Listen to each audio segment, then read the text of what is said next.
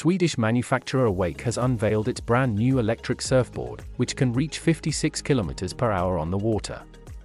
The Rävik S22 lets surfers ride the waves and do jumps, tricks, and backflips, all at high speed. On paper, this is without a doubt the most extreme surfboard out there.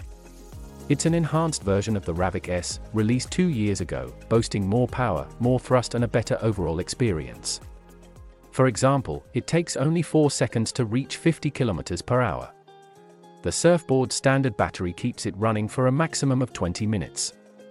Fortunately, charging is relatively fast, taking about an hour and a half, so thrill seekers can get back out there quickly.